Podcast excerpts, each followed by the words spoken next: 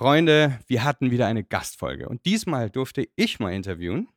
Und zwar Cheng, einen YouTube-Star, den wahrscheinlich viele von euch kennen. Es geht in dieser Folge mehr darum, dass er ausgewandert ist nach Lombok in der Nähe von Bali, wie man sich entscheidet, obwohl alles richtig gut läuft, dass man doch einen anderen Weg nochmal geht, neue Wege geht und vielleicht auch die Zielgruppe wechselt, aber auch äh, spannende Insider von Erlebnissen, die auch sehr lustig werden. Ich wünsche euch ganz viel Spaß mit der Folge. Ich würde sagen, es geht los. Ich bin hier bei dem weltberühmten Cheng. weltberühmt. ah, warte, warte, warte, ich muss noch tröten. Ist das gut? Das war richtig cool.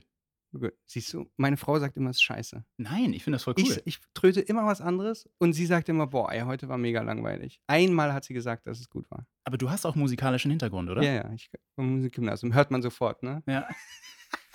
Du hast die Trompete in dir. Ich habe die Trompete in, Ich habe tatsächlich in der, äh, im Musikgymnasium hatten wir eine Band, die nur aus Mundtröten bestand. Also Trompete, Posaune, einer hat Gitarre gemacht und einer Beatbox. Und damit haben wir aus Spaß immer, weil es gab einmal im Monat so einen Vorführabend und wir haben, Mhm. wir haben den immer so ein bisschen hops genommen und haben Spaß gehabt und alle haben das gefeiert. Das ist stark. nur, es war auch immer nur Quatsch.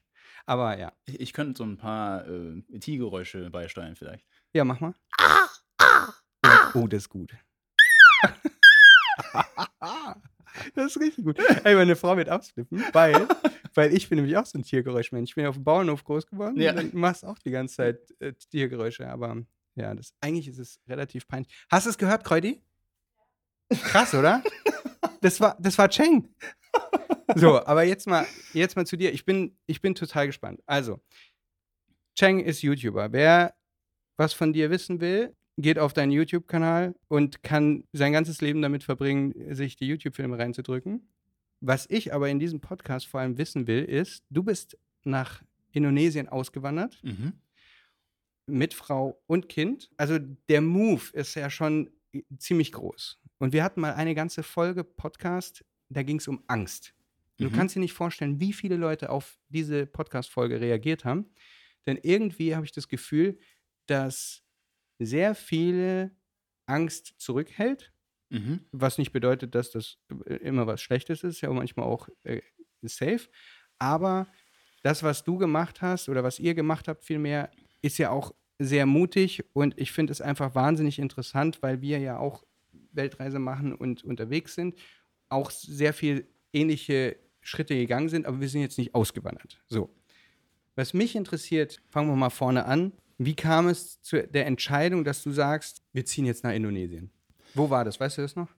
Ähm, also der entscheidende Knackpunkt war, glaube ich, mit der Entstehung dieses Projektes hier auf Indonesien und dass wir dann mitbekommen haben, dass dieses Projekt einfach an einem gewissen ähm, Tag gelauncht wurde und wir es mitbekommen haben. Wir haben die kontaktiert und es kam dann dazu, dass wir dieses Areal vorab auch besuchen durften, uns dann verliebt haben in das Land, beziehungsweise kann ja auch nicht vom Land sprechen, wenn man nur eine Insel von 17.000 äh, Inseln Ja. besucht hat.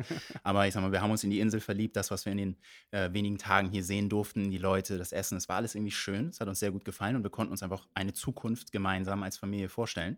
Aber wie kam es dazu? Also ich meine, du musst ja vorher davon schon gewusst haben.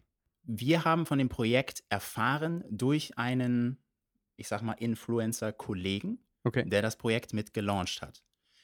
Und Wie, wir. also der, der ist, hängt da sozusagen in der, in der Baufirma mit drin? Oder? nee, gar nicht. Er ist auch extern und ist auch jemand, der hier mit investiert hat. Okay, und der hat dann und gesagt, dass die Firma investiert hat, sondern quasi ein Grundstück erworben hat. Okay. Genau. Und dann sind wir auch auf den Bolzen gekommen, weil wir tatsächlich über einen längeren Zeitraum schon auf der Suche waren nach etwas. Wir wollten Ja. investieren. Wir haben ziemlich viel Geld ausgegeben. Wir haben zu dem Zeitpunkt in Köln, Rheinauhafen gewohnt und einfach Geld rausgeblasen, neben der Wohnung noch ein Studio gehabt und haben auch gedacht, so, was machen wir hier eigentlich? Wir reisen seit vier Jahren und blasen das Geld einfach zum Fenster raus. Wir sind Ja. nie zu Hause. Wir kehren manchmal zurück, um dann quasi den Kofferinhalt auszutauschen. Wir waren ja insgesamt vier Jahre circa unterwegs Mhm. mit, mit Pausen. Und dann haben wir gedacht, so, lass uns doch jetzt mal wirklich aktiv ransetzen und uns umschauen. Wir sind so viel äh, in verschiedenen Kulturen, in verschiedenen Ländern unterwegs. Uns gefallen viele Sachen. Lass doch mal gucken, ob wir uns irgendwo, ob wir irgendwo sesshaft werden können. So, und dann hatten wir verschiedene Orte. Hawaii hat uns am allerbesten gefallen, aber da Ja, hat okay, die Geldbörse ciao. nicht gepasst. Die, die Grundstückspreise und die Hausbaupreise haben uns so dermaßen abgeschreckt. So etwas, Ja, was wir ja, jetzt okay. hier letzten Endes haben, da hätten wir wahrscheinlich zweistellige Millionenbeträge nur fürs Land bezahlt auf. Hawaii. Und gesagt so, nee, lass mal stecken. Ja. Und dann natürlich businessorientiert, äh, Influencer-Dasein, was liegt da am nächsten? Die Staaten. Dann haben wir uns in LA umgeschaut. Für das Geld, was wir jetzt hier investiert haben, hätten wir dort eine Wohnung bekommen. In irgendeinem Komplex. Ja, aber auch nicht Front Row. Genau, auch nicht mal cool. Ja, ja, ja. Und ja, dann haben wir uns gedacht, wir schauen weiter. Und für mich sowieso grundsätzlich, dadurch, dass ein Großteil meiner Familie in Taiwan lebt, war für Ja, mich. Südostasien, speziell Taiwan, immer sehr interessant. Ich wollte seit meiner Kindheit, ich bin mit vier Jahren nach Deutschland gezogen, hatten wir auch kurzzeitig darüber Mhm. gesprochen. Und ich wollte eigentlich immer wieder zurückkehren, fast jedes Jahr auch mal wieder äh, mit Familie Zeit verbracht. Und Taiwan war so für mich das Nonplusultra. Natürlich habe ich nicht direkt das Leben gefühlt, wie es ist, dort local zu sein, weil es immer nur mehr oder weniger Urlaub war. Mhm. Das habe ich dann ein bisschen mehr mitbekommen, als ich nach meinem Abitur nach China gezogen bin und dann anschließend, ich war drei Jahre in China und dann noch in Taiwan unterwegs, habe da richtig Mhm. gelebt und auch gearbeitet, Geld verdient. Da habe ich so ein bisschen mehr gespürt und da war für mich klar, ja, ich, ich muss zurückkehren, das ist, das bin ich. Ich habe mich Okay. richtig frei und gut gefühlt. Und naja, als wir dann unterwegs waren, ähm, Sabrina und ich, ja, haben uns überall umgeschaut, bis dann letzten Endes tatsächlich, wir saßen in Köln, haben meditiert und wir haben auch gesagt, so, ah, komm, Universum, gib uns doch mal eine Richtung. Wir schauen uns jetzt die ganze Zeit um. Mhm. Ich würde wirklich gern einfach mal so einen Anstupser haben. Und wie der Zufall es wollte, und wir sind zwar auf äh, Social Media aktiv, wir produzieren selbst, dokumentieren unser Leben, aber wir schauen nicht so viele Videos von anderen, wir versuchen uns da so ein bisschen rauszuhalten. Und dann schauen wir ein Video von Jon Olsen, Mhm. der international, also schwedischer äh, Herkunft, ähm, ein Vlogger, der auch sein Leben dokumentiert, aber im ganz großen Rahmen. So, der ist weltweit bekannt. Ich Mhm. glaube, in dem Jahr auch mit wahrscheinlich mit der bekannteste weltweit wahrscheinlich. Ähm, einer der, sorry. Jedenfalls produziert er an dem Tag dieses Video, dass dieses Projekt hier gelauncht wird. Und hier sind Ländereien zu verkaufen auf diesem Berg mit wunderschöner Aussicht. Ich denke mir so, das ist das, was wir uns immer gewünscht haben. Na, Kann das jetzt einfach ein blöder Zufall sein? Das, es fühlt Hast du es als Zeichen, also wir haben es Zeichen? als Zeichen wahrgenommen. Aber wir haben uns natürlich, wir haben uns danach angeschaut und dachten so, das ist doch ein blöder Scherz. Oder es ist wie so eine blöde Pop-Up-Werbung, wo drin steht, wie kannst du 10.000 Euro verdienen innerhalb von fünf Minuten, Ja, ohne ja, nichts ja. zu machen. Natürlich klickst du da nicht drauf. Aber das war halt von einem, von einem Social-Media-Kollegen, den man kannte und wo man früher auch immer mehr Videos geguckt hatte. Ich so, da müssen wir mal hinterfragen. Haben wir die kontaktiert und wir waren sowieso gerade ähm, wieder auf dem Sprung. Wir sind dann nach Australien, wir waren in Neuseeland, wir haben noch eine wunderschöne Reise mit meinem Bruder zusammen gemacht, weil er Ja. gerade sein Master-Degree mit 1,0 abgeschlossen hat. Wow. Dann haben wir gesagt, ey komm, machen wir mal irgendwas zusammen, such den Land aus. Dann hat er sich Neuseeland ausgesucht. Dann haben wir eine wunderschöne Reise zusammen. Und ja, dann haben wir gesagt, so, wo wir gerade auf Ecke sind, lass doch mal kurz Lombok besichtigen und haben dann realisiert, dass das, das war- wahnsinnig weit weg ist. Aber das war nicht so, dass du gesagt hast, das ist jetzt das Zeichen, wir machen das jetzt, sondern das ist so, ja gut, das könnte ein Zeichen sein, wir gehen jetzt erstmal nach, nach Neuseeland und dann lass mal gucken und, und hast noch nicht so viel erwartet oder doch? also wir haben es als Zeichen gesehen, aber vielleicht ist es nicht dieses, vielleicht war es noch nicht diese Veroffenbarung, ah, okay, so die Erleuchtung, das ja, ja, ist ja, es. okay. Aber es war das Zeichen und eine Richtung für uns. Okay. Das war ja wie, als würden wir jetzt Zeit und Energie in eine Werbung investieren, wo wir noch nicht so ganz wissen. Ja. So, ist das vielleicht was? Es sieht wunderschön aus, aber dadurch, ne, Social Media Business, jeder Mhm. weiß, dass man alles äh, auch so ein bisschen overpräsenten kann. Hast du vorher schon in irgendwas anderes investiert? Nein. Nicht also, weil in du diesem das. Größenrahmen, nein. Okay, weil ich frage jetzt ganz spezifisch, weil du weil du es nicht gefühlt hast oder weil du jetzt, sagen wir mal, irgendwie Aktien kaufen oder irgendeinen Fonds dein Geld reinstopfen oder weiß der Kuckuck was? Ja, doch, also passiv habe ich tatsächlich schon in Fonds mit investiert, aber das war dann mit damals äh, Familienmitglied verstorben und dann hat Okay. man irgendwie ein bisschen was äh, ne, übrig gelassen bekommen. Das Geld hat man dann, aber das war dann auch eher so die Entscheidung. Vererbt. Vererbt auch genannt, richtig. ähm, haben, wurde dann passiv für mich investiert. Aber das war keine aktive Okay. Entscheidung von mir. Und ich glaube, für mich war es auch immer so, ich, ja, vielleicht ist das so der, der deutsche Teil von mir. Ich bin auch nicht ähm, der Mensch, der so, so krass aus sich rauskommt, wenn es um Finanzen geht. Mhm. Ja.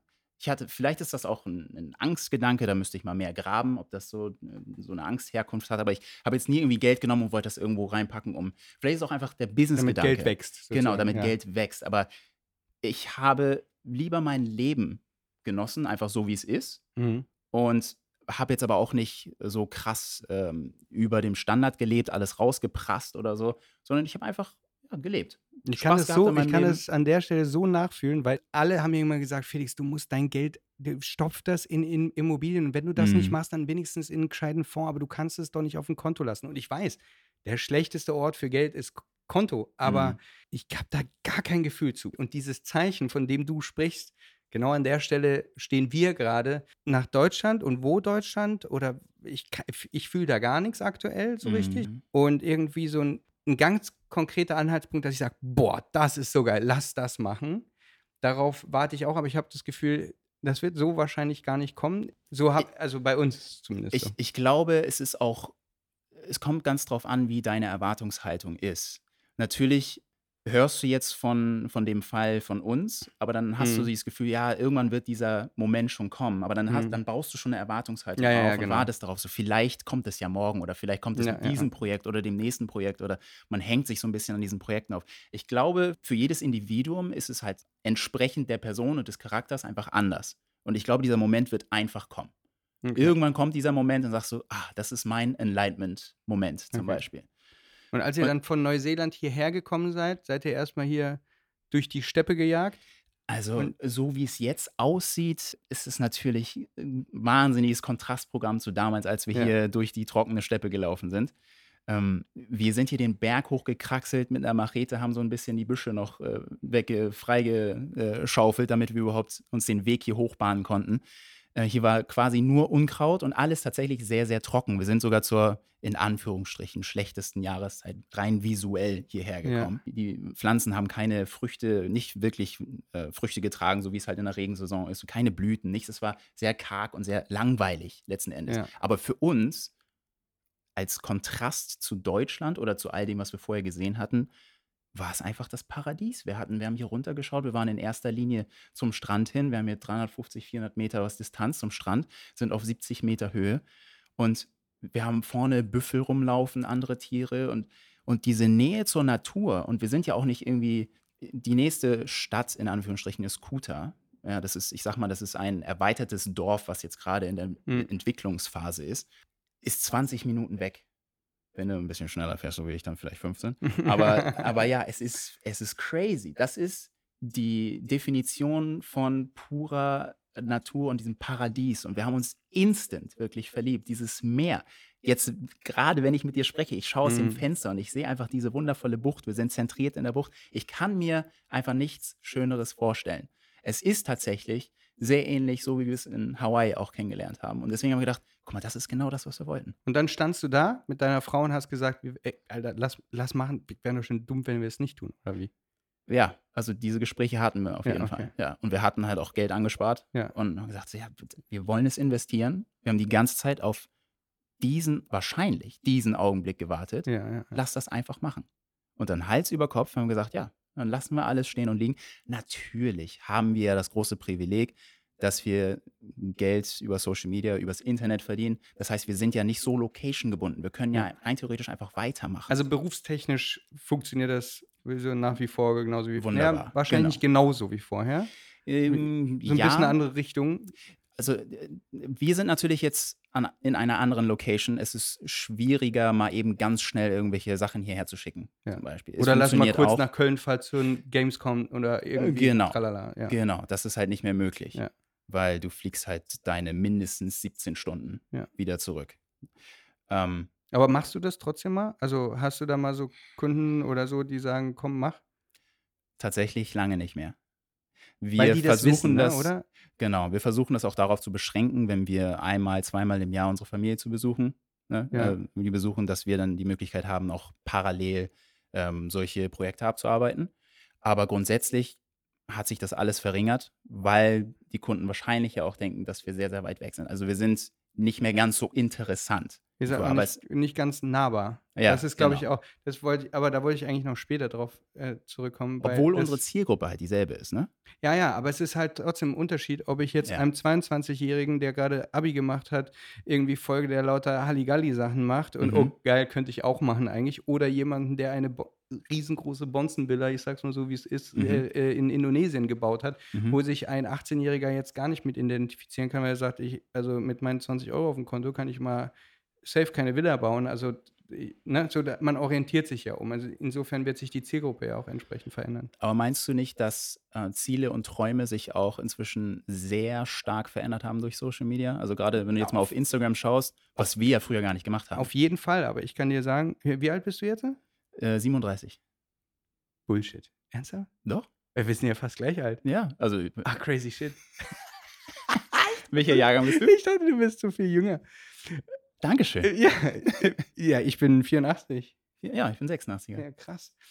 Jetzt mal noch eine Frage, weil du sagst, es ist schon weniger geworden.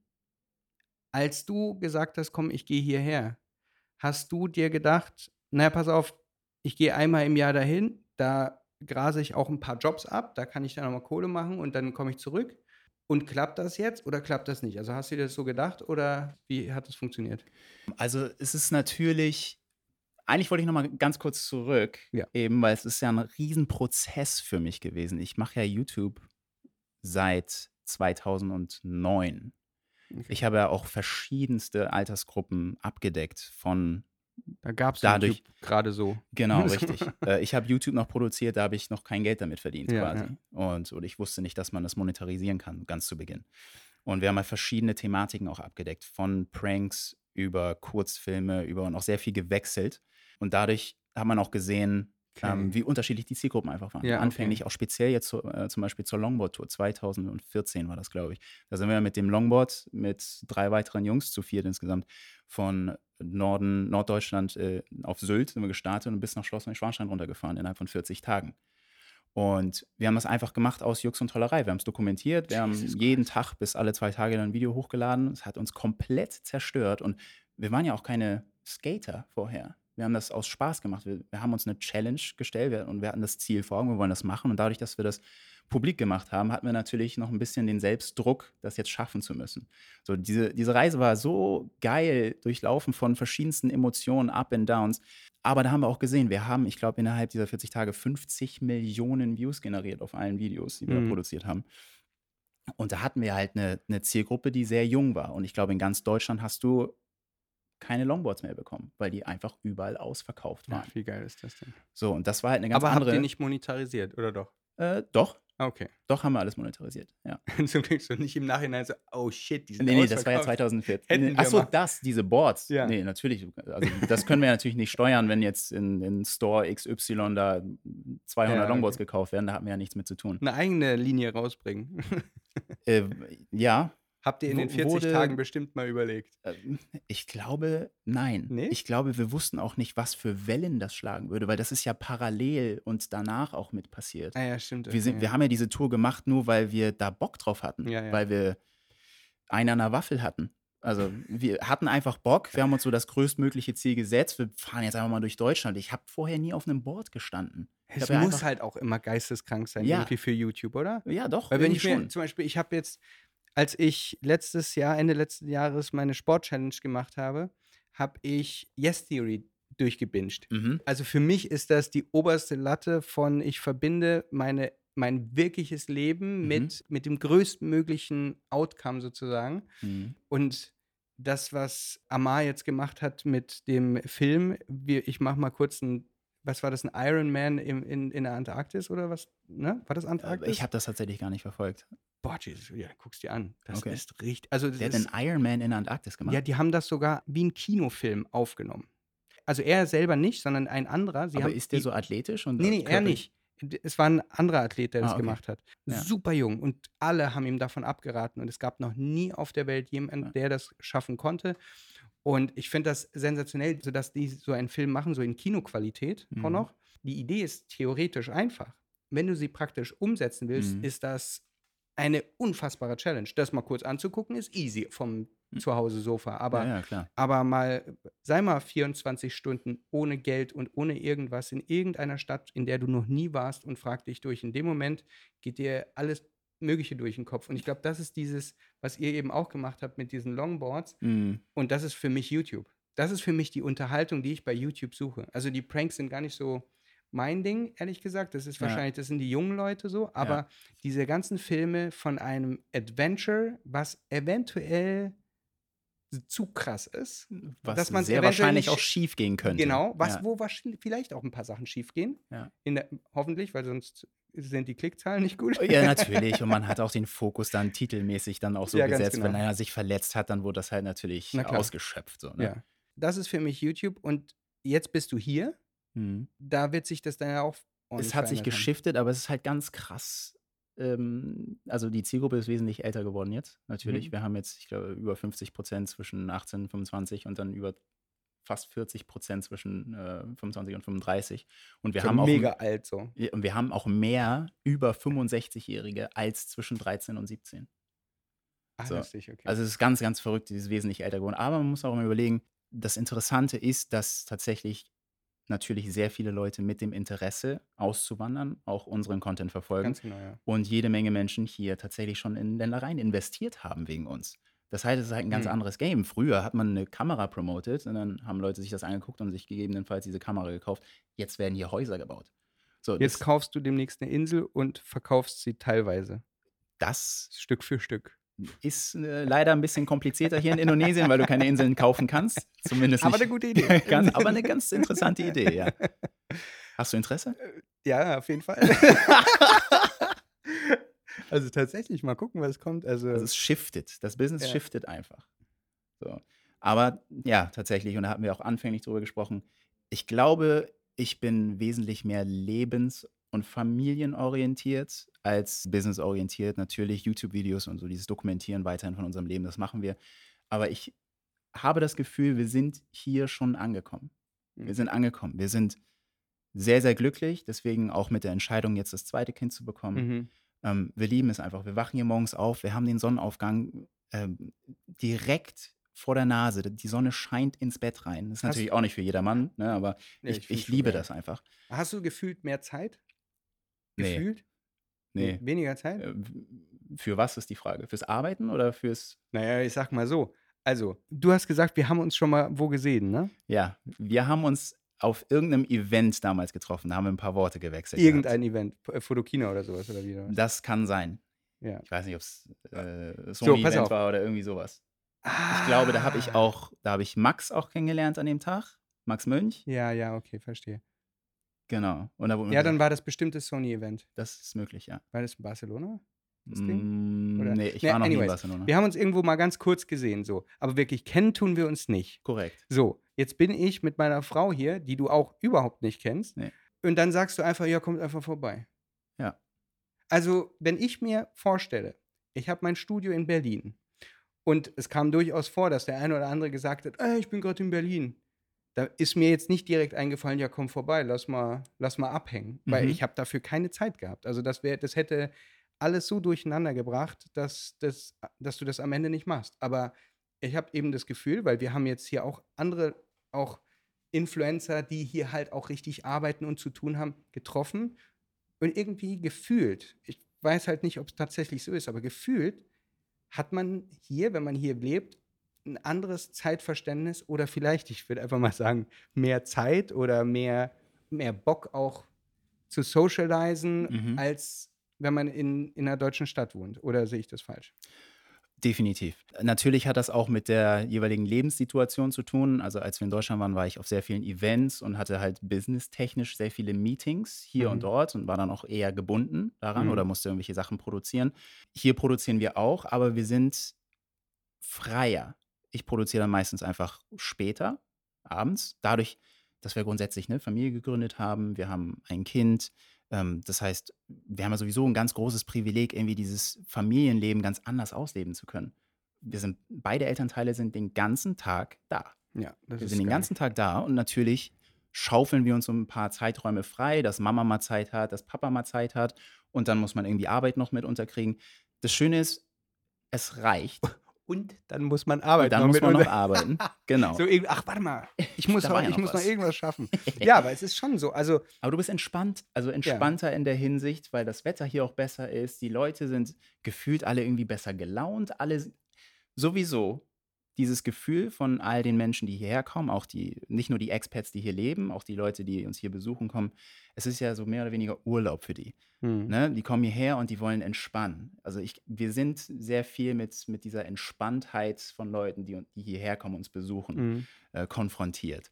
Ähm, dann natürlich mit dem Leben, was wir hier führen, mit den Leuten, alle sind entspannt hier. Natürlich hast du manchmal die Problematik, dass einige Sachen, speziell wenn du dann ein bisschen Deutscher bist, äh, dass du Sachen auch pünktlich haben möchtest und Mhm. dann irgendwann realisierst, okay, du stehst vor einer Betonmauer. Das funktioniert hier einfach nicht. Entweder du passt dich an oder ciao, du wirst, du wirst dich selbst zerstören, weil du dich einfach dermaßen stresst.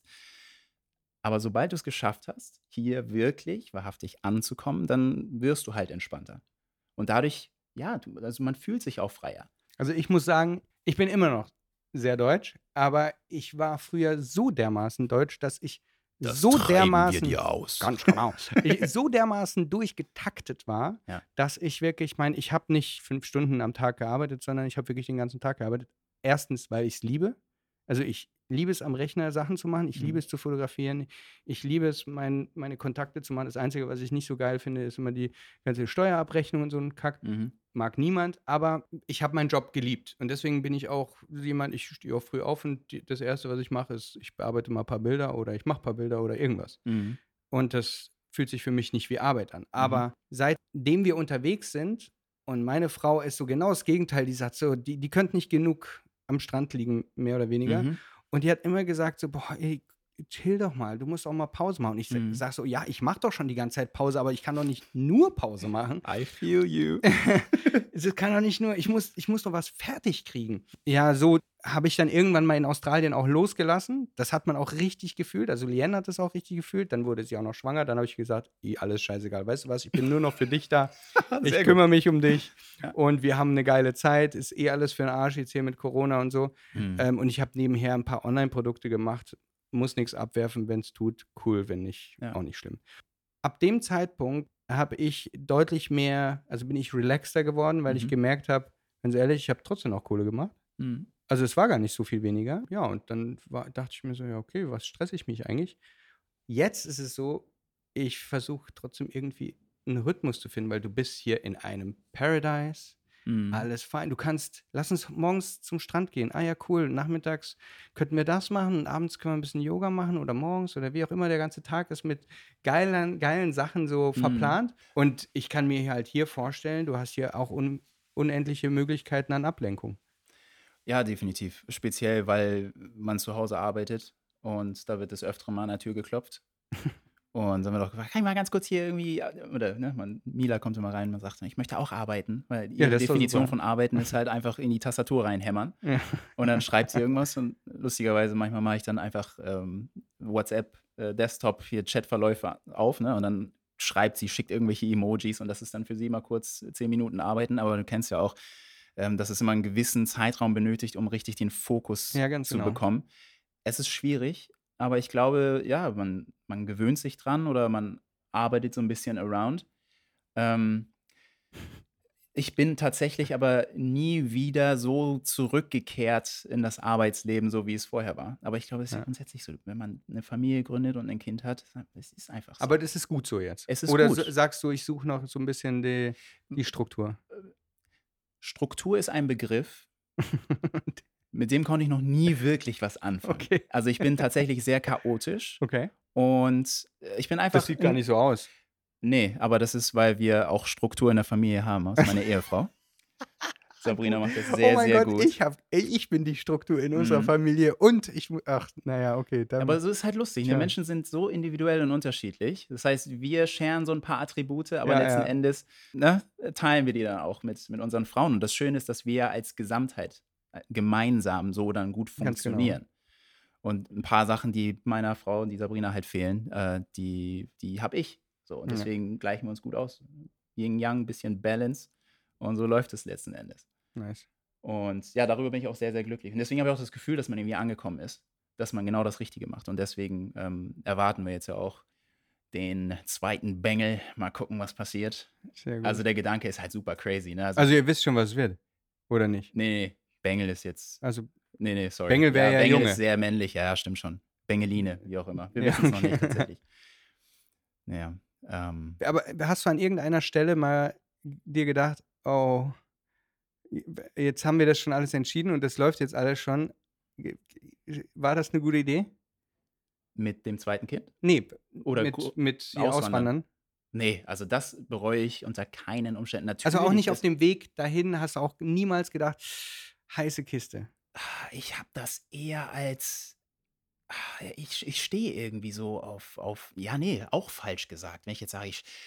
Also ich glaube, dass durch die, durch mein, meine YouTube-Karriere grundsätzlich ich sehr viele so crazy Sachen gemacht habe, aber nie finanziell. Also auf einer finanziellen, investitionstechnischen Ebene war das halt Neuland für mich. Ja, okay. Aber ich habe da gar nicht so intensiv drüber nachgedacht. Ich habe auch, für mich war einfach nur, das ist das Leben, was wir haben wollen. Ja, Und okay. wie wir das dann letzten Endes gestalten, dadurch, dass ich ja nicht so strukturiert bin. Ich war nicht der, der Typ, der sich dann hingesetzt hat und gesagt hat, wir machen das so und so und so und so und so und so und so und das wird dann auch so sein. Nein. Wir sind einfach mit dem Kopf durch die Betonmauer gegangen. Und deine Frau hat gesagt, auch Kopf durch die Betonmauer oder hat dadurch, die dass sich ein sehr paar viel Notizen gemacht? sind, ja, wesentlich mehr als ich, Okay. aber nicht annähernd, wie es wahrscheinlich viele machen würden. Ich, ich bin da so anders, ne? weil wir haben ja auch drüber gesprochen, ob wir auswandern. Ich, ha, ich schreibe jede Möglichkeit auf. Also zum Beispiel, was könnte ich alles arbeiten? Womit könnte ich überall Geld verdienen? Mhm. Was ist unsere Security? Mhm. So an der Stelle. Wenn das steht, ist, brauche ich mir an anderer Stelle keine Sorge machen. Aber du wirst, also diesen Punkt nimmt dir keiner. Du wirst dir Sorgen machen müssen. So, Ja. wie, so oder so. So Das- oder so. so also Egal wie vorbereitet du bist, weil du kannst, es ist genauso wie Eltern werden. Du kannst nicht Ja, stimmt. vorbereitet genug sein. Ja, das. Kind wird geboren und du, du drehst durch, weil du weißt, du hast keine Ahnung, das Kind weint. Was muss ich jetzt machen? Du hast natürlich dann Das vielleicht stimmt. zehn verschiedene Optionen aufgeschrieben, Geil. aber was ist es davon? Du musst es durcharbeiten, du musst das Kind kennenlernen, du musst da reinwachsen. Ja, du hast so du recht, kannst ey. nicht vorbereitet Ich kann sein. mir diesen Moment, ich weiß das noch, als sie mir gesagt hat, sie ist schwanger, da gibt es ein Video von. Mhm. Da sitzen wir am Strand, sie hat, die hat den Test einfach in eine, in eine Tüte gemacht, plus zwei Summersby. Mhm. So, haben wir schön was getrunken. Ich hole den Tester so raus. Mhm. Ich meine, ich weiß, was ein Schwangerschaftstest ist, aber was soll dieser Test da drin? Mhm. Also, verstehe ich nicht. Und wie funktioniert der? Und Nee, wie- nee, ja. nee, ich war so, ich, dieser Test war in dieser, also der war ja positiv, das Mhm. so. Aber ich habe in dem Moment nicht gerafft, dass sie mir sagen will, dass sie schwanger ist. So, ich frage mich, was, was soll dieser, hä, ich denke, wir trinken jetzt was. Wolltest So, du jetzt einen Test Und dann war so, machen? oh, oh mein Gott, Mhm. dann hat es geklickt und das siehst du richtig auf dem Video. Und in dem Moment war es halt auch so, ich meine, es ist eh schon scheißegal, jetzt ist sie schwanger, ne? Mhm. So, und danach habe ich mir auch, wie du sagst, du hast da komplett recht, habe ich mir gar keine Platte mehr gemacht, weil es senseless ist, sich eine Platte zu machen. Mhm. Bei einer Auswanderung, also ich meine, beim Kind vögelst du ohne Kondom. Ja? Mhm. Bei einer Auswanderung ist Vögeln ohne Kondom im Prinzip die Entscheidung, zu Mhm. sagen, wir wandern aus. Das ist das Vögeln ohne Kondom. Ja. Dann hast du die Konsequenzen und dann musst du und dann musst du dir überhaupt keine Gedanken machen, weil wenn du das tust, dann machst du dich ja nur wahnsinnig. Und an dem Punkt sind wir noch. Wir sind so, wir sind so zwei Minuten davor gefühlt. Und wie du gesagt hast, ich warte noch auf den Tritt in den Arsch, aber ich kriege, ich habe, wer, wer war das vor kurzem? Hier, ähm, von, ähm, Jake, Mhm. von Marie und Jake. Der hat mir, der hat mir so ein paar Sachen gesagt. Der hat so gesagt, ach, weißt du was? Und wenn dir irgendwas passiert oder sonst was, hier, wenn du Trouble hast, rufst du den an, bezahlst drei Euro und dann ist es auch wieder gut. Ja. Und ganz ehrlich, ist doch einfach total geil hier. Wo- ist das Problem? Weißt du, der war so, mir doch eh alles scheißegal. Aber die mussten auch in diese Situation erstmal reinwachsen. Diese Person, die Ja, du für klar. drei Euro bezahlst, die muss man erstmal kennenlernen. Du musst halt erstmal das Leben Ja, verstehen. sch- ja schon, aber die läuft, Option ne? gibt's. Und wenn du dir Ja. über alles Sorgen machst, immer, so Ja. wie ich das am Anfang gemacht habe, dann, dann wird es nicht besser.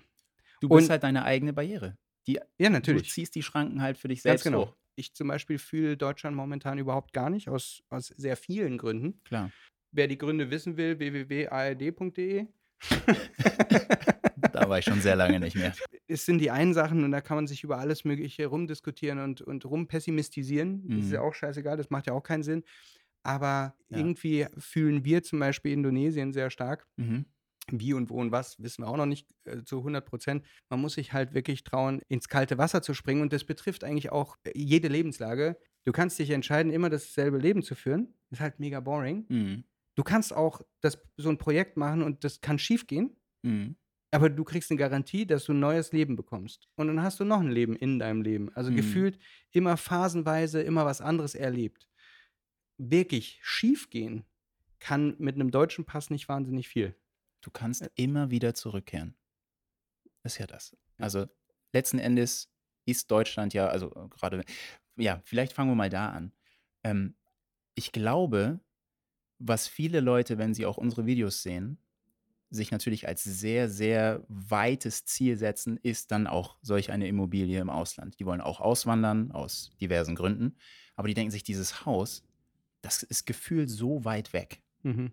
Nicht nur von der Distanz her, sondern auch einfach im Leben, weil sie vielleicht auch dann in dem, äh, an dem Punkt noch zu jung sind und denken sich, ja, irgendwann möchte ich so ein Haus haben. Wo ich mir denke, aber dieses Auswandern, Auswandern ist ja nicht gebunden an diese Location Ja, ja, und ist auch genau. nicht gebunden an ein Haus in dieser Größe. Auswandern bedeutet ja eigentlich nur, dass du aus dem Land, in dem du dich befindest, ausziehst, rausgehst und ein neues Leben anfängst, irgendwo anders. Genau. Und wir hatten zum Beispiel eine Freundin, die ähm, hat zu dem, die hat, äh, genau, zum Zeitpunkt von Corona oder kurz vorher ist die aus China nach Lombok gekommen und ähm, hat dann hier erstmal Urlaub gemacht, weil sie nicht wusste, ob sie ihren Job da fortführen konnte. Sie war auch Expat in China, aber dann ist sie hierher gekommen und meinte, sie macht jetzt erstmal Urlaub ein paar Monate, lass mal schauen, was, äh, was mit Corona passiert. Vielleicht kehrt sie zurück, vielleicht nicht. Aber das war einfach relativ offen. Für sie war es Mhm. aber erstmal Urlaub. Sie hat sich aber so dermaßen verliebt, dass sie gesagt hat, ich glaube, ich bleibe hier. Hat sie ein Haus gebaut. Hat sie Mhm. ein Haus, aber ein kleineres Haus, was du hier doch relativ günstig, je nach Location, noch erwerben kannst oder selbst bauen kannst. Ja, und dann war sie einfach hier. Und hat da drüben alles aufgegeben. Mhm. So, und du kannst halt hierher kommen und so ein kleines Local-Häuschen ziehen, zum Beispiel erstmal, und dann versuchen, hier irgendwie was aufzubauen. Ja, vor allem, ich sehe halt auch in, mit den Leuten, mit denen wir gesprochen haben und halt auch die, die, die man so online sieht und zu, Mhm. zum Teil, es gibt einfach extrem viele unterschiedliche Lebensmodelle. Also ob Ja. du jetzt, ich meine, du, der ein oder andere hat das Glück, ein Working Visa zu bekommen, weil er irgendeinen Job hat, der irgendwo gebraucht wird. Der nächste äh, baut ein Haus, meinetwegen. Dafür Mhm. braucht man auch ein bisschen Kohle, das stimmt wohl. Aber du kannst, es gibt einfach wahnsinnig viele Optionen und ich habe das Gefühl, auch gerade die ganz junge Generation, äh, siehe meine kleine Schwester zum Beispiel, Mhm. ähm, haben sehr, sehr viel Angst in Deutschland eingetrichtert bekommen, Mhm. sodass sie eigentlich sowas von handlungsunfähig sind, Ja. weil kopftechnisch, weil sie das Gefühl hat, also in dem Fall geht es nur um, ich mache ein Working, Work and Travel in Australien. Also ich jetzt mal Butter bei die Fische, was soll da passieren? Mhm. Aber da ist so viel Angst, ja, aber was, wenn ich dann keinen Job kriege? Was ist, wenn, was ist, wenn dies, was ist, wenn das? Also für mich ist Deutschland eh das Land von was ist, wenn. Mhm. Ähm, und, und das Ding ist einfach, dass man deswegen bestimmte Sachen sich gar nicht erst ausmalt. Mhm. Also, wie könnte das denn sein, wenn ich in, äh, in den USA lebe Mhm. oder in äh, egal wo? Mhm. Kann, kann ja auch zum Beispiel, du kannst ja auch nach Argentinien. Da ist gerade alles sau, sau billig. Kannst du Mhm. easy peasy bauen.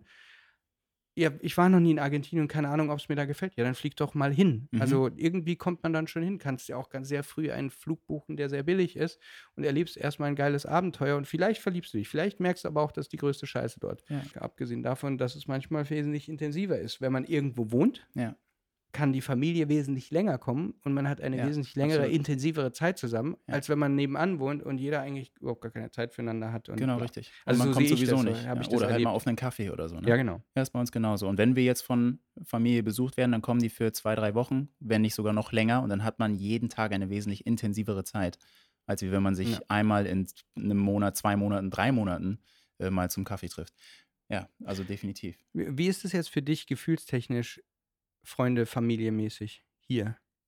Also hast du, vermisst du auch irgendwie Freunde in Deutschland oder ist das jetzt nicht so tragisch? Wie ist es mit Familie?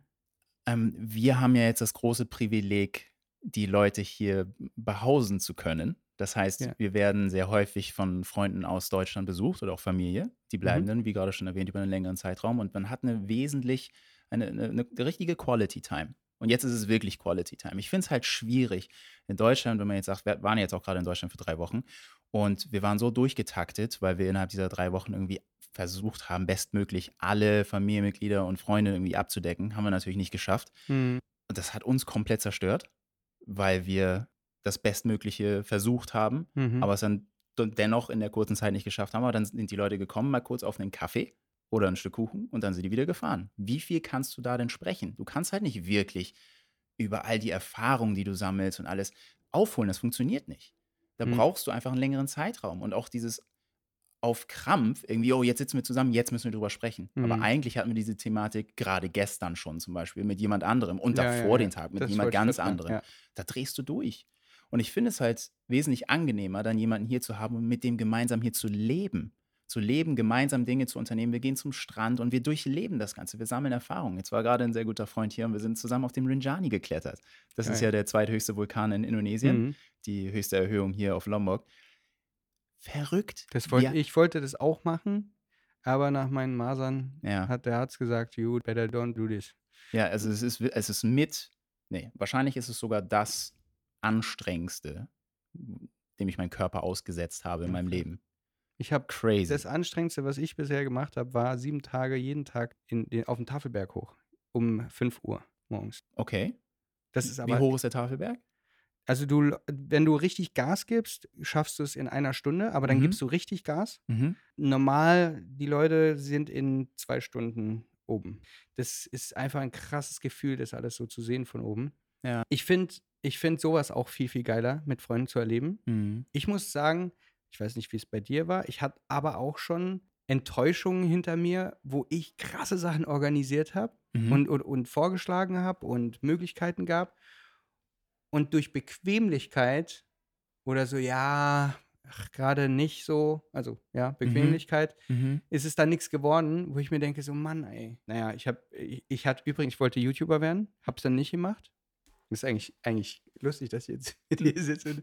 Ich- Letz, Ende letzten Jahres bin ich in, auf die Weltreise gegangen Ja. mit der Vorstellung, ich gehe das jetzt mal an. Muss Mhm. nichts werden, aber ich gehe es an, ich mache das. Und habe festgestellt, dass fast jeder große YouTuber einen Burnout hat. Mhm. Oder da auf dem Weg ist oder den irgendwie hinter sich hat. Aber also wenn ich mir so äh, Casey Neistat, Peter McKinnon, bla bla, Mhm. und die reden ja auch darüber. Mhm. Und dann habe ich auch verstanden, warum. Weil irgendwann, wenn, also geile Videos machen, du erlebst was Geiles, ja, Mhm. dann musst du das natürlich filmen. Mhm. Geil, macht Spaß. Dann musst du es schnibbeln. Mhm. Macht Spaß, eine Weile. Irgendwann Nicht. Ah, Nach ein paar tausend Videos irgendwann genau, kein Bock mehr. Ja? so. Und dann kommt aber der, der größte Move, weil die Belohnung kommt ja dadurch, dass du es postest, die Leute freuen sich und vielleicht verdienst du sogar noch Geld und da kommt der Teufel ins Spiel, weil wenn du dann noch die Sponsoren hast und dann irgendwann sagst, ja, weißt du was, ich verdiene noch gut Geld, ich lebe jetzt davon, also wenn die Entscheidung getroffen ist, dann musst du das Ganze machen. Mhm. Und dann fängt der Moment an, wo du ja schon auch zwei Videos im Monat schaffen musst, weil sonst wird es eng oder am besten auch drei. Mhm. Und dann hast du die Idee und die ist sehr geil und ach das und wie auch immer. Und nach fünf Jahren, sau vielen geilen Ideen, Mhm. musst du wieder eine sehr geile Idee bringen, weil du so groß gewachsen bist, dass dann Apple zu dir kommt und sagt, wir brauchen aber die krasseste Idee, mein Freund. Mhm. Und du sagst so, ey, aber ich habe irgendwie die krassesten auch alle schon gemacht. So, und was Ja. soll denn jetzt noch kommen? Und da ist mir klar geworden, wenn das zu meinem Beruf werden würde, dann baue ich mir, das ist mein Gefühl, Mhm. würde ich mir einen goldenen Käfig bauen, aus dem ich sehr, sehr schwer wieder rauskomme, weil wenn ich da raus will, müsste ich das komplette Ding fast aufgeben. Oder? Oder sehe ich das falsch? Also du siehst es definitiv richtig, dass die Kreativität, es kommt immer darauf an, was du für ein Mensch bist. Ne? Also wenn du kreativ bist, dann dauert das halt länger, bis es ausgeschöpft ist. Mm, mm, mm.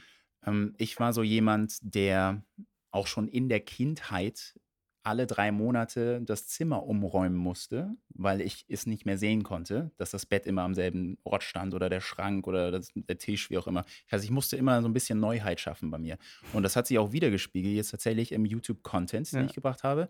Das natürlich nicht alle drei Monate, aber ich habe doch regelmäßig über die letzten 14 Jahre dann mal so grundstrukturell mal alles umgeändert. Deswegen hatte ich mal eine Phase, wo ich Pranks gemacht habe, dann kam halt diese Longboard-Tour-Phase. Also ich habe wirklich je nach Lebenslaune gerade das gemacht, worauf ich Bock hatte. Hattest du mal eine Phase, wo du, wo du was angefangen hast und dann gemerkt hast, oh, das läuft jetzt mal gar nicht? Mm, Es kommt halt immer drauf an, aus was für einer Perspektive du das betrachtest. Okay. Wenn du ganz stupide nur auf Zahlen schaust, Ja. ja. definitiv. Und definitiv kam es auch schon an den Punkt, dass ich so ein bisschen verzweifelt war und mich das sehr gedrückt hat, weil Ja, ich mir dachte ja. so, boah, damals hat man diese Pranks produziert, da hatte ich äh, 70.000 Aufrufe nach der ersten Stunde. Und man denkt so, oh, na, dann ist das nachher auf zwei, drei Millionen Views hochgegangen. Und dann gewöhnst du dich natürlich dran. Sobald wir dann von diesen Pranks weggegangen sind, weil das dann irgendwann über war, wir haben uns halt Mhm. so hart geprankt, dass wir auf einer rein freundschaftlichen Ebene nicht mehr so gut funktioniert haben, wie es halt vorher ursprünglich war, dass wir gesagt haben, ey, wir müssen jetzt einen Schlussstrich ziehen. Ähm, Habt ihr, habt ihr wirklich Pranks gemacht, die so, wie, wie soll ich sagen, also die auch hinter Mhm. den Kulissen echt hart waren? Also un unabhängig von Kamera, wo du dir denkst, so, Ja. Alter, das kannst du doch nicht bringen. ja, also ich habe innerlich geweint bei dem letzten Prank, weil Steve G, mein Mitbewohner, ähm, was war denn das nochmal? Was Weltmeisterschaft? Ich glaube, es war die Weltmeisterschaft, Halbfinale, Tickets gefaked und dann First-Class-Tickets etc. Alles gefaked gehabt und eine Kooperation gefaked, ähm, dass er eingeladen wurde und jemand mitnehmen durfte. Und dann wollten wir auf dem Weg zum Flughafen, Das wir waren schon sogar Ernst. mit Treffen, Thomas Müller, dies, das. Also, und er ist halt ein riesen Fußballfan, ne? Und für ihn war das die Welt. Es hat sich was Neues eröffnet. Das war so das Das hast du gemacht. Mit, äh, ja, mit Sabrina zusammen haben wir diesen Prank gemacht. Und er hat halt, Oh, du hast du richtig gesehen, Freudentränen, innerliche Oh. Frohseligkeit. So, er war wirklich auf Wolke 7. Er wurde zum Flughafen getragen und jedes einzelne bisschen, was wir noch gegeben haben, es war für ihn so, ja, gib mir noch mehr, fütter mich mit Weintrauben, so ungefähr. Es war crazy, jemanden so glücklich zu sehen. Und oh dann nein. innerhalb einer Sekunde, als dieses Ticket halt ankam, was wir ihm dann überreicht haben, wo dann It's a Prank drauf stand und er sich gedacht hat, das ist nicht das Scheiß kann Ernst. doch nicht, er ist, er ist zusammengebrochen. Und Aber das ist während echt hart, ne? Also Ja, das ist ja, ich meine, mein, Es in den meisten Fällen sind die, sind, ist das Ende ja lustig, aber das ist ja nicht lustig. Ja, doch, Oder? es war schon irgendwo lustig, weil Also The Prank ist letzten Endes immer lustig, weil du, Oh. es ist halt Schadenfreude, ne, zu sehen, wie jemand dann Schmerzen empfindet. Aber das war auf einem Level, wo ich mir gedacht habe, also es hat mir schon leid getan, ihn so glücklich zu sehen und vorab schon zu wissen, dass es zerfallen wird. Und er wird richtig am Boden zerstört sein. Und das war halt mit der Grund, dass wir auch gesagt haben, so, ey, das können wir nicht mehr tun. Und wir hatten Ja, wo auch soll es denn ständige, hinführen? Das muss ja immer größer werden, oder? Ja, eben. Und wir hatten auch wirklich Boah. Paranoia. Wenn wir auf Klo gegangen sind, haben wir da irgendwelche Fallen gestellt, falls er doch reinkommt mit Kamera, dass dann der Mülleimer umfällt zum Beispiel. Dass du vorher schon weißt, dass du nicht heimlich gefilmt wirst und so. Es war halt einfach zu doll. Und ja, und da haben wir das Thema abgeschlossen und was Neues Okay. angefangen und dann waren die Views weg. Um da mal den Bogen wieder zu Boah, kriegen. hart, ja, okay. Und dann, ne, dann denkst du dir auch so, ja, hätte man das jetzt noch weiter provozieren sollen, Mhm. aufgrund der Views, die Attention. Und du wirst ja sowieso ganz schnell, äh, bindest du dich daran, an den Erfolg. Mhm. Ich glaube, das ist ja in jeglicher Lebenslage so, egal was für ein Business du hast. Aber du bist halt so gebunden an diese Views und dann siehst du auf einmal, wie die Views runtergehen. Und das zerstört, glaube ich, sehr, sehr viele Leute. Naja, aber wenn du es aus einer anderen Perspektive betrachtest, wie zum Beispiel, dass wir jetzt äh, hier dieses wundervolle paradiesische Haus gebaut haben und Leute, ähm, Familien das als Vorbild nehmen oder tatsächlich auch als Umsetzungsschablone letzten Endes und dann auch auswandern, Mhm. Menschen bei solch einem Schritt Inspiration zu geben oder dem auch tatsächlich zu einem schöneren Leben zu verhelfen, ist ja letzten Endes viel krasser, Ja. Äh, auch wenn das ein Bruchteil der, der Viewerschaft ist, aber trotzdem viel, viel krasser, als wenn du so ein bisschen, ja, Pranks und äh, du jetzt, ja. Entertainment beplänkelst, so. So ein bisschen, ne? Und dann hast du halt ein paar Millionen Views, schön, die Mhm. freuen sich alle, lachen sich tot, aber sitzen alle zu Hause. Ähm, und haben letzten Endes nichts davon, außer zehn Minuten sich irgendwie totzulachen vielleicht. Ja. Ist auch schön, aber ich habe das Gefühl, dass die Qualität des Outputs, die wir jetzt haben, ein anderes Level ist. Ich habe das bei Julius Dean, den habe ich mal fotografiert, da habe ich das gesehen. Der hat ja 43 Millionen Follower auf Facebook. Boah. Er ist eigentlich, sagen wir es mal so, Zauberer oder Zauberkünstler, aber er hat dann auch Pranks gemacht und so ein Zeug. Und dann immer mit so einem ganzen Team. Also immer diverse heißen Mädels und ein paar coole Boys noch Mhm. dabei gehabt und immer eine geile Villa und wir haben die geilste Zeit. Und dann ging es los mit irgendwelchen Pranks. Also dann haben sie runter abgerissen. So. Und da habe ich auch gemerkt, so, ich finde ja Pranks ganz lustig und ich, also wir verarschen uns auch ab und zu mal, aber wir zeigen das jetzt nicht unbedingt. Mhm. Aber das zu produzieren, ist ja auch anstrengend irgendwie. Nur der Follower wegen oder der, das finde ich immer, also was heißt finde ich immer, das ist vollkommen okay, das ist ein Business. Ne? Also Mhm. wenn jemand das macht, weil er sagt, ich habe damit dann Erfolg und ich kann damit dann was anfangen, dann finde ich das, egal was die Leute da draußen machen, vollkommen okay. Mhm.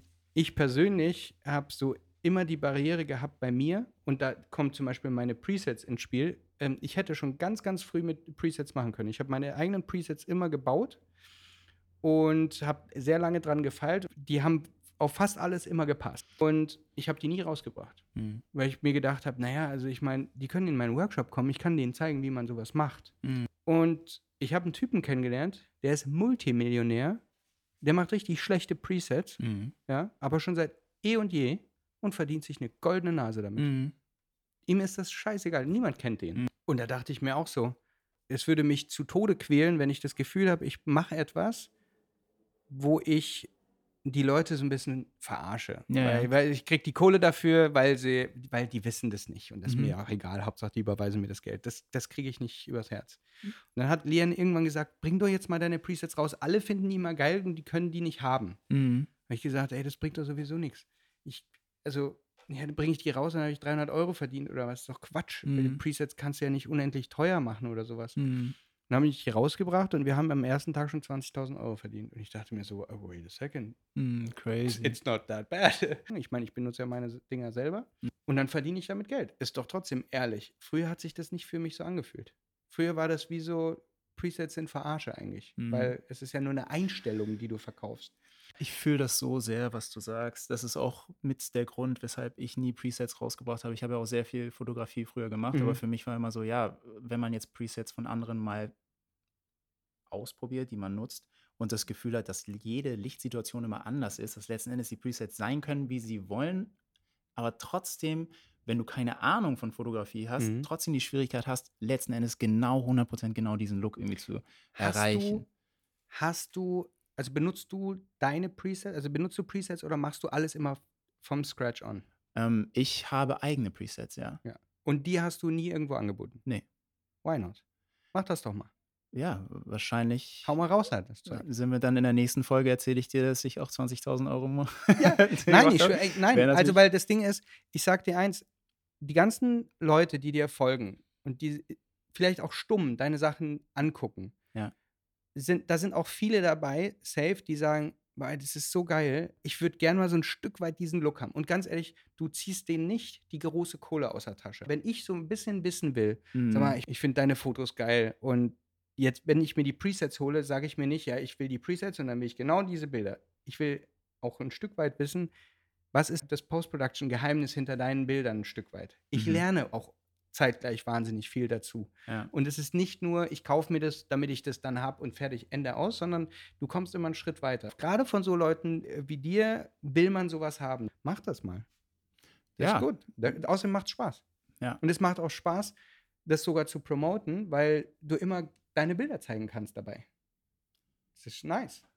Sogar vom iPhone. Das stimmt. Ja. ja Und jetzt will ich wissen, wie du diesen Monitor hierher gekriegt hast.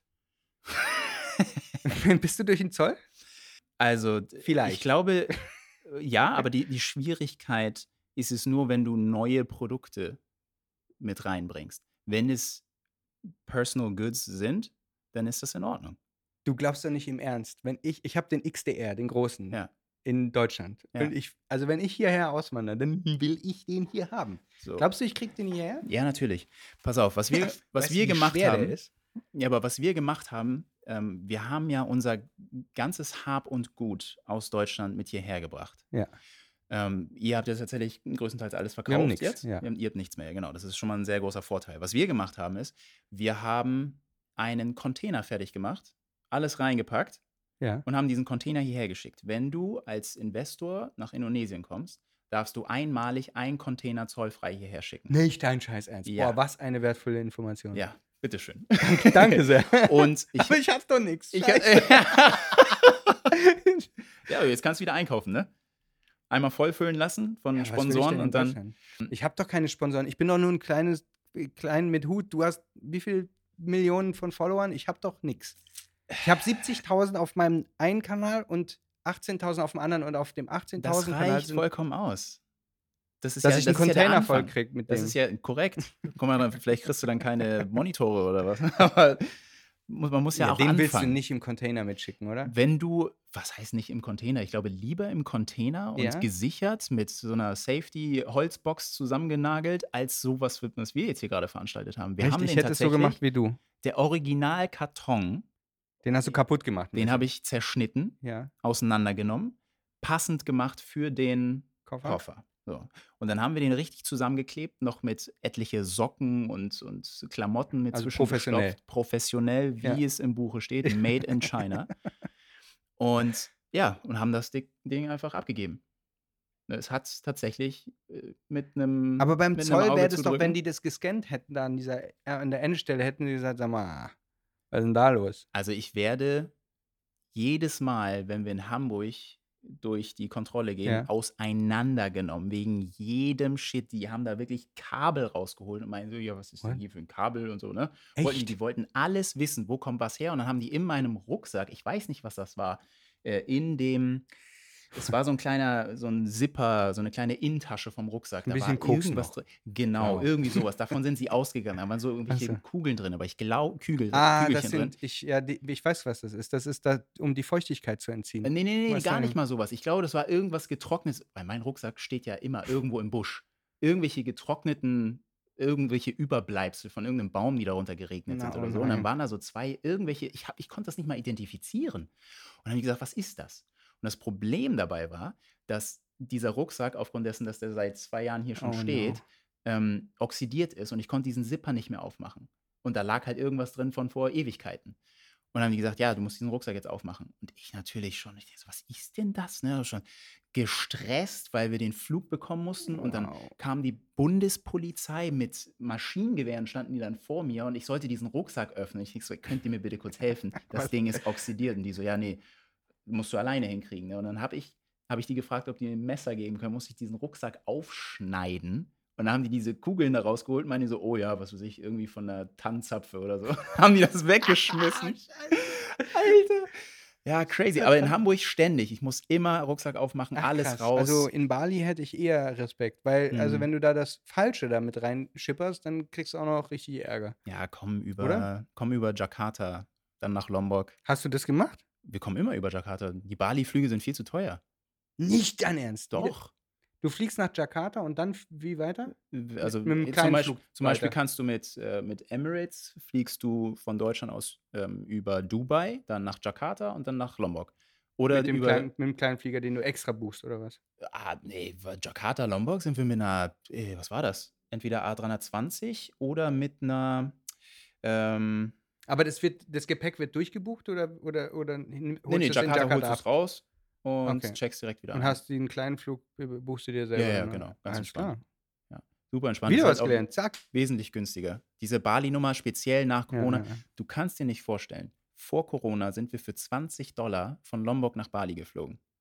Ja. 20 Dollar die Ja, jetzt sind es Person. 120. Jetzt sind es, ich glaube, ja, du kriegst die schon für 70. Aber kurzfristig nicht. Ja, guck mal, jetzt Also wir ist es wahrscheinlich noch teurer geworden. Ja. Wir sind mit der Slow Ferry gefahren Oh, und das war eigentlich ganz nice. schöne Erfahrung. Hast du es gemacht? Ja, schon etliche Male.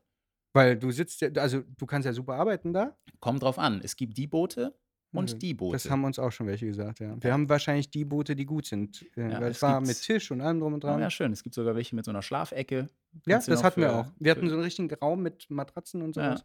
Auch nice. Und dann- also dann gibt's manchmal halt sind die, die- Local-Varianten sind äh, manchmal besser Mhm. als, also wie diese Fähre, muss ich sagen. Manchmal sind die Local-Varianten gar keine gute Idee. Ja, und grundsätzlich haben die auch irgendwie immer eine Pumpe am Laufen, die das Wasser rauspumpt.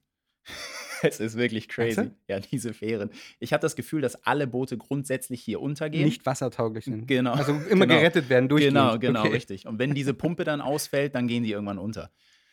Spaß. Also so extrem ist es nicht. Okay. Aber ähm, es funktioniert ja auch alles und es ist wunderbar und Jetzt ich hättest du liebe auch erzählen diese wollen, beim Erfahrung. letzten Mal musste ich halt die letzten 200 Meter schwimmen. So, was willst du machen? Äh, Moment, das ist passiert? Nein. Ach so, du dachtest, dass ich das jetzt Nein, erzählen das ist würde? eine gute Story. Ich dachte gerade, crazy, okay. Ja, geil, Alter, was eine geile Story. Hast du gefilmt? Geil, ja. Ja, das wäre auch so das Erste, wenn man untergeht, erstmal Kamera Ja. raus, ne? Schatz, hast du die GoPro? Oh nein. Schnell Slow-Mo-Funktion an. Oh mein Gott. Nee. Ja, das ist So dein krass Reflex, ne? Wenn was passiert, Kamera, Kamera. Es geht, ich bin ruhiger geworden. Ich bin Ich bin ruhiger. geworden. Jetzt genieße ich den Untergang. Nein, Also wir Spaß. sind, wir sind wir haben, also wir haben oft den Reflex so, also gerade die krassesten Momente, gerade mit Pippo oder sonst was, wenn irgendwas passiert, gerade traurige Sachen. Mhm. Ich bin da schon deutlich besser geworden, aber ganz oft ist es so, scheiße, ich hätte jetzt filmen müssen. Mhm. Wir, ja, Schatz, ich habe dich die ganze Zeit getröstet, aber ich hätte dich eigentlich filmen müssen, wie du Mhm. weinst. Also wir, ich habe eine gute Nummer, habe ich mal gebracht. Da ist unser äh, äh, Camper, wenn du ihn so nennen willst, also unsere äh, Badewanne da in, in Australien, die ist Motor wieder hochgegangen. So. Mhm. Oh, shit. Dann habe ich gesagt, die Nummer ist jetzt durch. Also wir fahren jetzt nicht weiter. Also wir bringen den zurück und dann ciao. Also Mhm. Ende.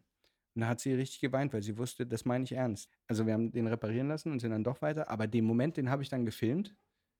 Und das war schon bitter. Also den, wie sie so zu sehen und drauf zu halten, zu sagen, ja, heul mal, das kommt gut. Mhm. Das, ist, das geht eigentlich gar nicht. Und du bist so, Ja. äh, aber irgendwie gehört es zur Geschichte.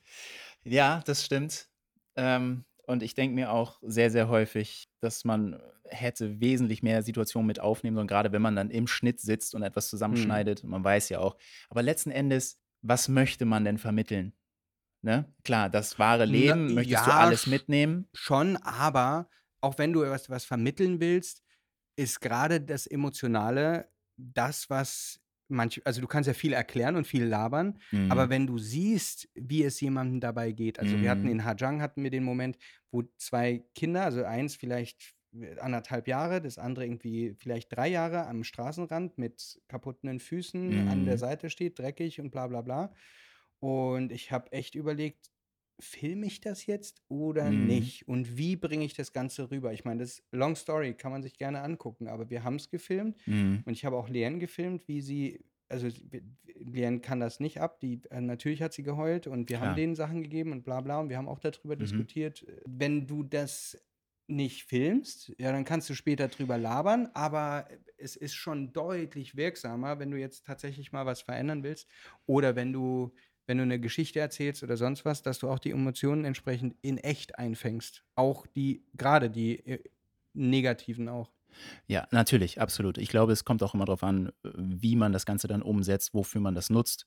Gerade, äh, ich habe das jetzt, mein, mein Initialgedanke, ne, ist klar, wenn du auf YouTube viel unterwegs bist, viele Leute polarisieren und die wollen genau das einfach nur für den Klickfang Erzeugen. äh, ja. erzeugen Ja. und halt wirklich provozieren manchmal auch. Und das ist halt, das geht dann so ein bisschen zu weit. Klar, wenn man was Dokumentarisches macht oder du möchtest auf etwas aufmerksam machen. Zum Beispiel sind wir hier relativ viel unterwegs und helfen auch den Straßenhunden. Das, Mhm. das Hundeleid ist halt crazy Ja, hier. Ne? Alle sind irgendwie verletzt ähm, und benötigen mehr Hilfe. Wir haben tatsächlich einen Vet, der hier einen gesamten Bereich abdeckt und natürlich komplett ausgebucht ist die ganze Zeit. Mhm. Und dieser Vet ähm, macht, äh, behandelt dann nicht nur die Straßenhunde, sondern behandelt tatsächlich auch die Kühe und die Büffel von den Bauern.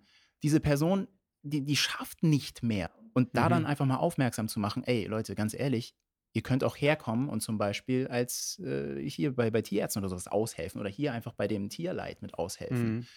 Gibt so viele Möglichkeiten. Klar, Ja, dann du musst du das also- natürlich so intensiv wie möglich dokumentieren, damit die Leute wissen, ah, es ist tatsächlich sehr krass.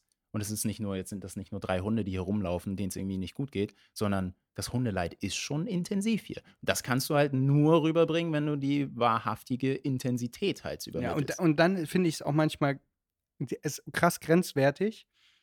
Also, weil das einfach grenzwertig ist, aber es ist schwierig, weil man sich extrem angreifbar macht, gerade bei solchen Themen. Mhm. Wenn man dann runtergeht und sagt, ich filme das jetzt erstmal Mhm. und ich verdiene aber mein Geld auch damit. Mhm. Weißt du, also ich bin YouTuber, ich verdiene mein Geld mit YouTube und jetzt mache ich einen Film daraus. Also ich meine, wir verdienen mit dem Account ganz bewusst gerade noch gar kein Geld. Mhm. deswegen ist, zählt dieses Argument nicht. Aber in dem Moment, wo man Geld verdient, boah, also was man für Nachrichten manchmal kriegt, äh, das ist schon heftig. Ja. Das heißt, wir müssen eigentlich, also wenn wir hierher, wenn wir nach Bali ziehen, machen wir mal eine richtige Challenge. Mhm. Das war jetzt schon das Jahr, oder? Äh, Ja, offen, ein offenes Ja. Ein offenes Jahr.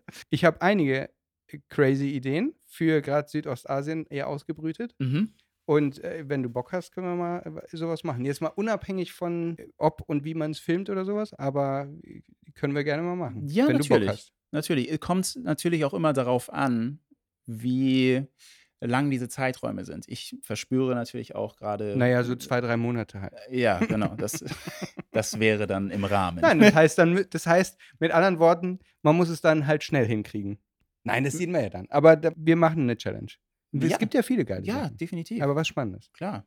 Also ich bin sowieso offen für alles. Ich liebe auch Challenges, die mich so ein bisschen an die Grenzen führen. Auch diese. Rinjani-Nummer. Also Ja. es ist wirklich, ich bin so über meine Grenzen hinaus. Ich Hast du eigentlich deine Filme hier auch noch? Oder machst du jetzt alles selber? Se- Selfie-like. Ja, ich mache alles selbst. Siehst du? Dann hättest du einen Filmer direkt noch mit dabei. Beziehungsweise wir hätten können ja, uns ja, dann gegenseitig. Das macht ja Mehr nochmal. Perspektiven? Ja, natürlich. Das macht klar. ja krass was aus, wenn du halt nicht mit GoPro filmst, sondern dann halt mit richtig, weil machst noch einen Kinofilm einfach nebenher. Ja. ja ich also habe mir ja die Aufgabe gesetzt, eben nicht mit der GoPro und so Zeugs oder Mhm. mit den Sachen, sondern wirklich mit in, in RAW alles zu filmen Mhm. und mit Bearbeitung und Lutz alles zu arbeiten, damit ich richtig fit werde damit. Ich meine, ich habe mich seit ein halbes Jahr, bevor wir los sind, geschult ohne Ende. Mhm. Aber ich bin, also ich bin immer noch weit weg von jeglichem. Ich bin schon sehr schnell geworden, wie auch immer, und Mhm. die Stories sind schon besser, aber das muss alles schn wesentlich schneller gehen als das, was ich mache. Ich bin da eher so. Ja, aber das ist auch, ne, also alle YouTuber sind oder grundsätzlich auf Social Media, die Leute sind halt sehr, sehr unterschiedlich, auch mit den Thematiken, die sie abdecken oder halt auch mit der Struktur, mit der sie rangehen. Es gibt Leute, die wissen vorher schon ganz genau, ich produziere dieses Video und es wird heißen, Punkt, Punkt. Dann hast du diesen Titel ähm, und dann wird produziert für die Klicks zum Beispiel. Gibt es auch. Wir sind eher so, wir haben eine Richtung und dann gucken wir mal. Wir dokumentieren halt tatsächlich unser Leben. Mhm. Also das stresst irgendwo, weil du denkst manchmal, okay, jetzt hätten wir doch was Besseres nehmen können, aber letzten Endes stresst es dich weniger, weil du weniger Vorbereitungsstress mhm. hast. Ja. Entsprechend. Naja, pass auf. Also ich habe ja eine ganze Liste an Sachen, die ich gerne mal machen wollen würde. Mhm. Auch da gab es auch mal so, so Battle Challenges. Eine Wette, schaffe ich das in vier Tagen mit dem Fahrrad von Sydney nach Byron Bay, was fast unmöglich ist, aber dann fährst halt die Nacht oder so und vor bist du noch gar nicht wirklich gefahren. Also Mhm. solche Geschichten. Der andere mit dem Camper daneben und auch unterwegs. Mhm. Also solche Geschichten oder eben das, was ich dir gerade erzählt habe mit dem Moped, hatte ich auch mal mit dem Fahrrad gedacht Mhm. weil das ist dann nochmal eine viel krassere Challenge. Aber Ja. halt geil, weil du erlebst, also der Effekt daran, den könntest du ja auch mit Longboard machen, das ist nochmal viel bekloppter für deine, deine guten Straßen, habe ich hier noch nicht gesehen, aber. Ich weiß Was nicht, ist denn da wovon du passiert? redest. Weil du immer mit dem Heli hierher kommst nur. Nein, Nee. äh, da unten die zwei Meter Straße, die gut sind. Selbst da, das Ende hier ist ja auch nicht gut. Also das Ende hier hoch, klar, das war vielleicht mal gut, Wir waren wurde auf jetzt von Mond. irgendwelchen Lastern zerstört. Ich weiß nicht, wo ihr da gewohnt habt, was mit der Straße passiert Gilly, ist. Süd-Dingsbums, wir sind nur hier. Also die ganze Südstraße hier wurde ja gerade äh, neu errichtet. Vor ja, wahrscheinlich wieder Jahren. abgerissen hier. Nee, Ich weiß es also nicht. ihr seid wahrscheinlich irgendwelche Parallelstraßen gefahren. Du müsstest mir mal die Zeit. Die eine Straße, die du gefilmt hast, war sehr, sehr interessant. Da waren richtig, richtig tiefe Löcher. Und der ist immer mit der Ölwanne aufgedutzt da. So. Ah. Aber anyways, also pass auf. Ich, ich, ich schicke dir eine Liste und dann können wir mal gucken, was wir dann irgendwie zusammen fabrizieren. Ja, ich klar, meine, ich sehr, muss sehr ja auch gerne. hier erstmal auswandern. Ja. Das wäre ja dann für mich schon mal eine Challenge. Diese Challenge musst du, beziehungsweise ihr müsst das natürlich jetzt erstmal. Ja, ich Na, warte nur realisieren darauf, dass sie mir eigentlich die Hand äh, ähm, ausstreckt. Dann schlage ich ein und wenn das passiert ist, dann ist das so. Das weiß sie nicht, weil ich das hier aufnehme und ich schneide es auch und sie wird sich den Podcast auch nicht zu Ende anhören. Ah, okay. Deswegen ziehst du das jetzt noch ein bisschen länger, dann weißt du, dass sie vorher auf jeden Jetzt- Fall Oh Gott, wir haben schon eine Stunde 20. Ach du Scheiße, na, brechen wird. Gut, aber dann würde ich sagen, können wir den Podcast hier beenden. Und Ja, aber sehr, sehr schön. Vielen äh, lieben Dank. Ich freue mich, dass du dir die Zeit genommen hast und vor allem, dass ihr euch die Zeit nehmt, dass wir auch mal hier, hier sein können. Sehr gerne, ihr seid herzlich. sage allen mal, guckt mal bei bei dieser Family vorbei. Ich verlinke auch alles. Ist eigentlich lustig, dass wir jetzt in den letzten Sekunden noch darüber sprechen, aber den YouTube-Kanal habe ich auch aufgrund dessen, dass es mir mental dann nicht mehr so gut ging, irgendwann beendet und wir haben diesen neuen Familienkanal aufgemacht. Und mit That's diesem why. Da kommt die. Und wo ist der andere? Existiert noch mit all den Videos drauf, aber das war für mich Also der ein, liegt brach sozusagen. Da genau, kommt ist ein neue. abgeschlossenes Kapitel für mich, ja. Okay. Ja. Das war eig- eigentlich noch eine wichtige Frage, weil wir haben uns nämlich gewundert, wie kann das eigentlich sein, dass du ja als YouTuber so bekannt bist Mhm. und dann bei YouTube aber deutlich weniger Follower hast als bei Instagram. Ja, diese Kanäle sind halt gleichzeitig und gemeinsam gewachsen Mhm. und deswegen hatten die auch relativ ähnlich viele Abonnenten bzw. Follower. Aber ich habe halt irgendwann für mich entdeckt, dass Familienleben äh, beziehungsweise die, ja, eher so die mentale Gesundheit in erster Linie für mich wesentlich wichtiger war als die Attention, die ich Zack, da haben wir es doch wieder, die So. YouTuber. Ist Ja. gar nicht so easy, ne? Ich habe ich hab auch über eine Woche im Krankenhaus gelegen. Ne? Ich habe mich komplett kaputt gemacht und mir ist irgendwann die Birne ausgegangen. Wow. Also im Aus wahrsten dem Sinne. Grund, den ich vorhin äh, ge ge getheoretisiert habe. ich habe neben dem Ganzen habe ich auch noch für andere produziert. Wow. Ich war ja eher Produzent. Ciao. Dieses YouTuber-Dasein ist ja jetzt ist ja erst daraus entstanden, dass ich das für mich selbst dann auch erfolgreich gemacht habe und davon leben konnte. Ich habe in erster Linie für andere produziert. Okay, wow. Und das war so viel und auch mentaler Stress, dass irgendwann dann auf einem Parkplatz mir meine Birne ausgegangen ist und dann lag ich da. Ich weiß nicht wie lange, Crazy aber irgendwann bin ich aufgewacht und dachte ich so, okay, das sollte ich checken lassen. Und dann war ich einquartiert im Krankenhaus für über eine Woche und dann haben die auch so Stress-EKG. Was war die äh, Checks gemacht Diagnose? Ja, deren Diagnose war, dass sobald ich gestresst bin, meine linke Gehirnhälfte äh, ein bisschen weniger arbeitet. Oder die Oh. da halt irgendwas sehen konnten, aber die konnten nicht genau ausmachen, was Also war? Diagnose YouTube. Diagnose, ich mache mir zu viel Stress. Ja. Und ich denke, das war Wow. einfach mentaler Stress, den ich mir letzten Endes selbst aufgebaut habe.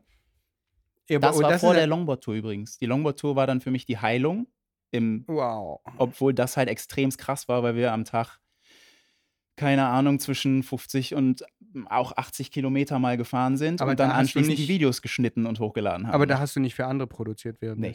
Ja, das ist ja was anderes, oder? Ja, genau. Also ich Okay. glaube, dass einfach dieser Faktor happy oder so, so, ein, so ein glücklicher Stress, happy mit dem sein, was du machst, aber das dann halt intensiv, weil du es halt besser ausreizen kannst, weil es halt für dich weniger Stressfaktor Also Arbeit ist. ich, ich muss mal sagen, ich hatte ja mal fünf Angestellte und ich habe weniger verdient in der Zeit, als wo ich gar keine hatte, Mhm. obwohl ich deutlich weniger gemacht habe. Und ich war in der Zeit so heftig gestresst, Mhm. dass ich ja sowieso immer das Gefühl hatte, ich mache viel zu wenig, Ja. obwohl ich fünf Helfer hatte. Aber das ist ja auch eine Entwicklungsphase, die jeder Mensch durchmachen muss. Ne? Jeder Ja. Mensch ist auch anders. Ja. Leute, einige ticken besser, wenn die mehr ausführende Kräfte haben, andere ticken besser, wenn sie mehr Kontrolle haben.